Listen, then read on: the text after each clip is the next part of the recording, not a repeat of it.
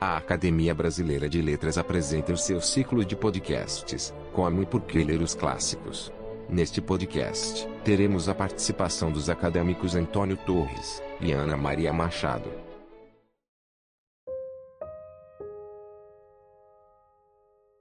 Olá, quem lhes fala é Antônio Torres, dando início a um novo ciclo de podcasts na academia desta vez intitulado Como e Por que Ler os Clássicos nas Escolas.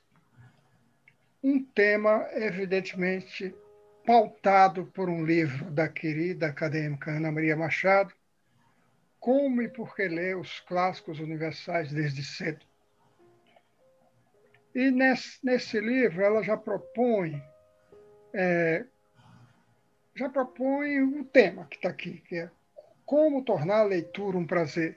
O que fazer para que crianças e jovens descubram no livro um cúmplice para grandes viagens? Bom, Ana Maria Machado pertence à Academia Brasileira de Letras desde 2003. Ela ocupa a cadeira número um, foi presidente da casa no biênio 2012-2013. É uma das principais autoras brasileira de todos os tempos, diria eu, com uma vastíssima obra na área infanto-juvenil de mais de 100 títulos, o que lhe valeu o maior prêmio mundial é, nessa categoria, que é o, o prêmio Hans Christian Andersen. E é uma romancista de grande importância, de grande peso, com cerca de nove romances publicados. Atua em várias áreas também, como ensaísta, jornalista, é, cronista. Ana é multitarefa, digamos assim. Ela cobre um universo muito amplo, eu poderia ficar aqui o tempo todo falando dela. E há outro aspecto importante para, nossa, para um, o nosso caso aqui, que Ana Maria Machado, além de da escritora que é que todo mundo conhece, Deus e o mundo conhecem, é professora. Ela é formada em, em, em literatura brasileira e teoria literária, com passagem pelo FRJ, PUC, Colégio Santo Inácio, pela Sorbonne, pela Berkeley, enfim, é um... sala de aula não lhe faltou a vida inteira como estudante, como ensinante. E ela vem aqui para nos ensinar pra, sobre esta questão que gerou um grande debate recente, se ler clássico é uma coisa forçada para os jovens. Isso está sendo muito discutido é, por professores, escritores, acadêmicos. E então eu coloco a questão para Ana Maria Machado. O que você acha desta polêmica? O, o que você tem a dizer para nós, para os professores, para os estudantes, sobre os clássicos hoje nas escolas? Olha, falar desse assunto, assim, na página, no site da academia, é uma alegria, porque é um lugar onde se imagina que as pessoas que estão aqui ou ouvindo são pessoas interessadas em livros e em literatura. Porque eu acho que grande parte das distorções que acontecem nas discussões que se fazem, às vezes, ou pela imprensa, ou, ou em mesa de bar, ou lá onde seja em torno a isso, são discussões feitas por pessoas que não têm intimidade nem com livro nem com literatura e que então ficam encarando a oportunidade de ler como uma obrigação e não como uma alegria.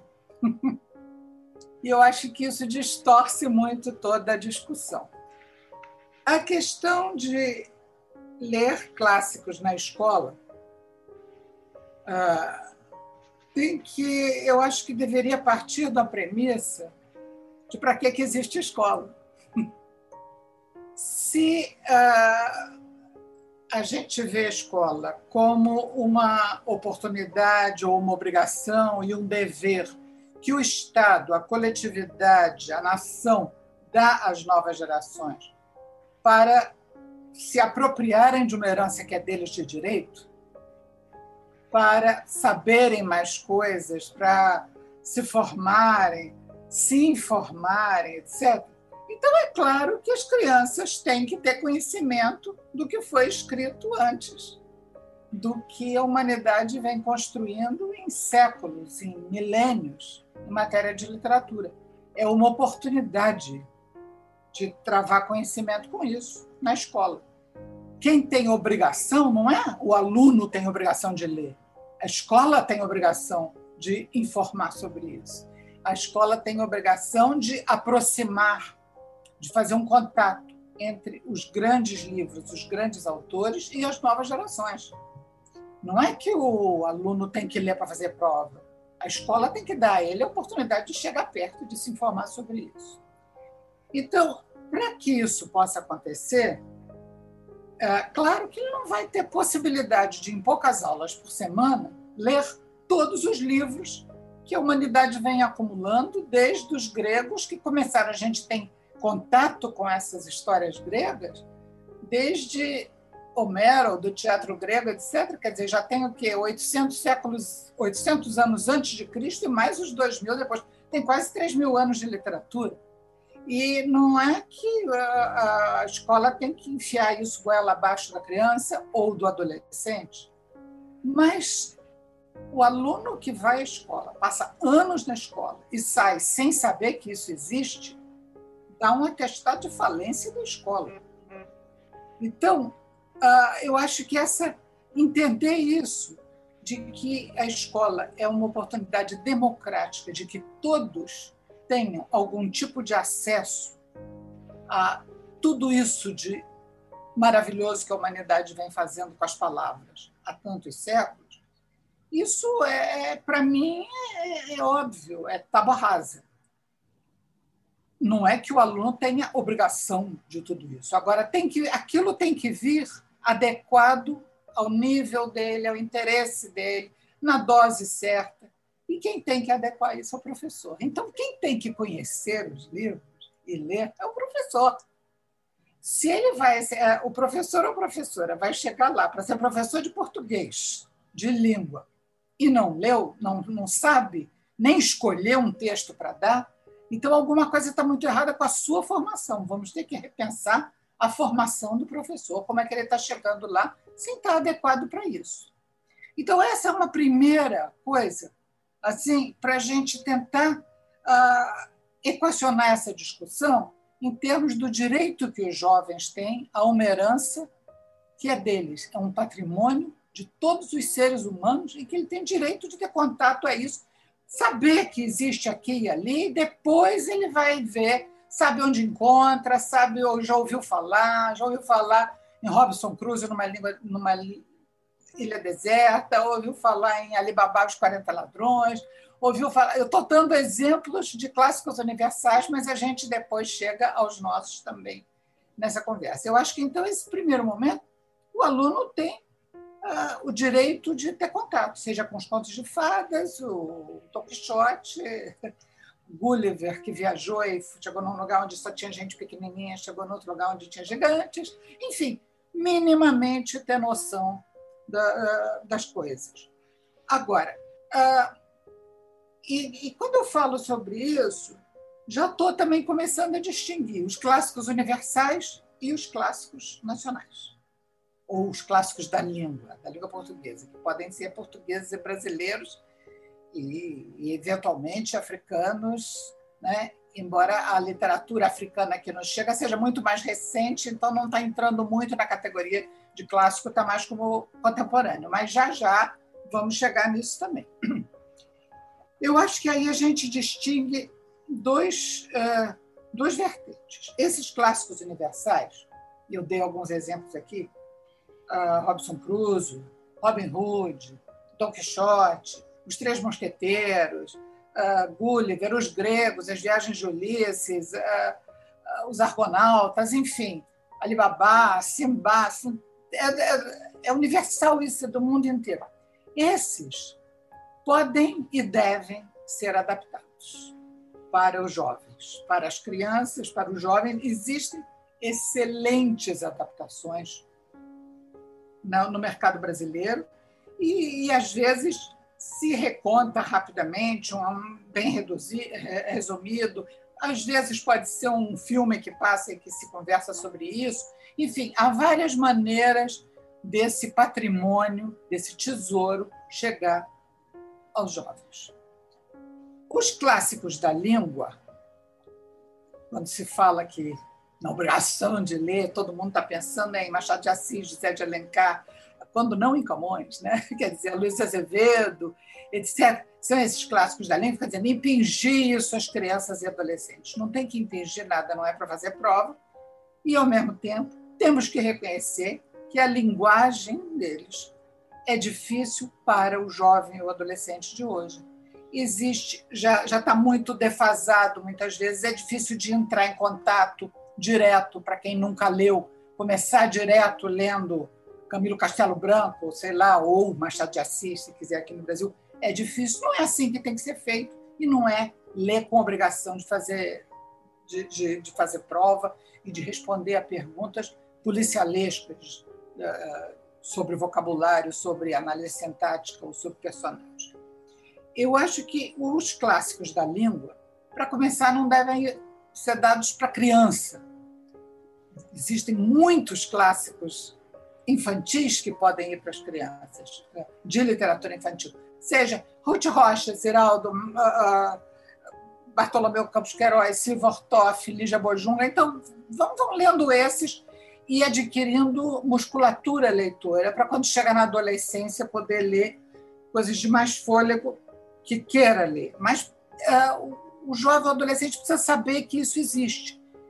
E quando ele está na adolescência e vai ter esse contato, esse contato pode ser com livros divertidos, de grandes autores, mas divertidos, humorísticos, como O Alta Compadecido ou Santa Porca, de Ariano Suassuna, de livros uh, curtos, de linguagem mais simples, ainda que castiça e perfeita, como Graciliano Ramos, Vidas Secas, é um livro que pode ser lido aos 13, aos 14 anos.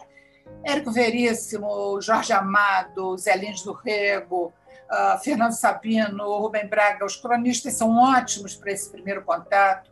Contos de Clarice Lispector, uh, mesmo trechos, às vezes o professor pode selecionar um trecho uh, duas páginas do Borrim Pedrez de Guimarães Rosa e levar para conversar sobre eles, ou de Conversa de Bois, um dos contos de Sagarana. Enfim, esses clássicos nacionais podem chegar por meio de trechos, contos, crônicas, e esses livros mais simples ou com toques de humor. O teatro é muito interessante porque anda depressa, vira a página logo, porque tem o nome do personagem, pula linha, aquilo rende. Às vezes dá para dois ou três lerem dois ou três alunos juntos lerem em voz alta em sala de aula e a gente ter o um contato com aquela, aquela linguagem. Mas para isso precisa ser um professor que conheça o livro, que possa escolher adequado àquela turma. Então, eu acho que a questão da leitura dos clássicos na escola passa necessariamente pela formação leitora do professor. Um professor que não lê não vai conseguir tornar interessante nem fazer que seus alunos leiam, porque ele tem medo daquilo, ele não tem intimidade com aquela linguagem, com aquele texto. Então, isso se torna muito difícil. É como imaginar que um, um instrutor de natação vai ser capaz de ensinar a criança ou adulto a nadar. Ficar do lado de fora da piscina dizendo um, dois, bate pé, bate mão, olha o braço. Não é assim. Tem que saber como é a resistência da água, já ter entrado ali e ensinar a respiração, o movimento, para que aquela dificuldade possa ser ultrapassada. Então, acho que discutir a dificuldade da leitura dos clássicos sem passar pela discussão da formação do professor leitor é uma discussão estéril. Eu poderia dar um exemplo também de várias formas de adaptação que existem. Hoje em dia, por exemplo, existem clássicos brasileiros que são difíceis de ler, às vezes, na linguagem, e que têm excelentes adaptações em quadrinhos. Grande Sertão Veredas, em quadrinhos, é uma adaptação muito bem feita, maravilhosa. O cerne da história está ali, o universo do Guimarães Rosa está ali, e pode ser um excelente contato para o aluno da escola.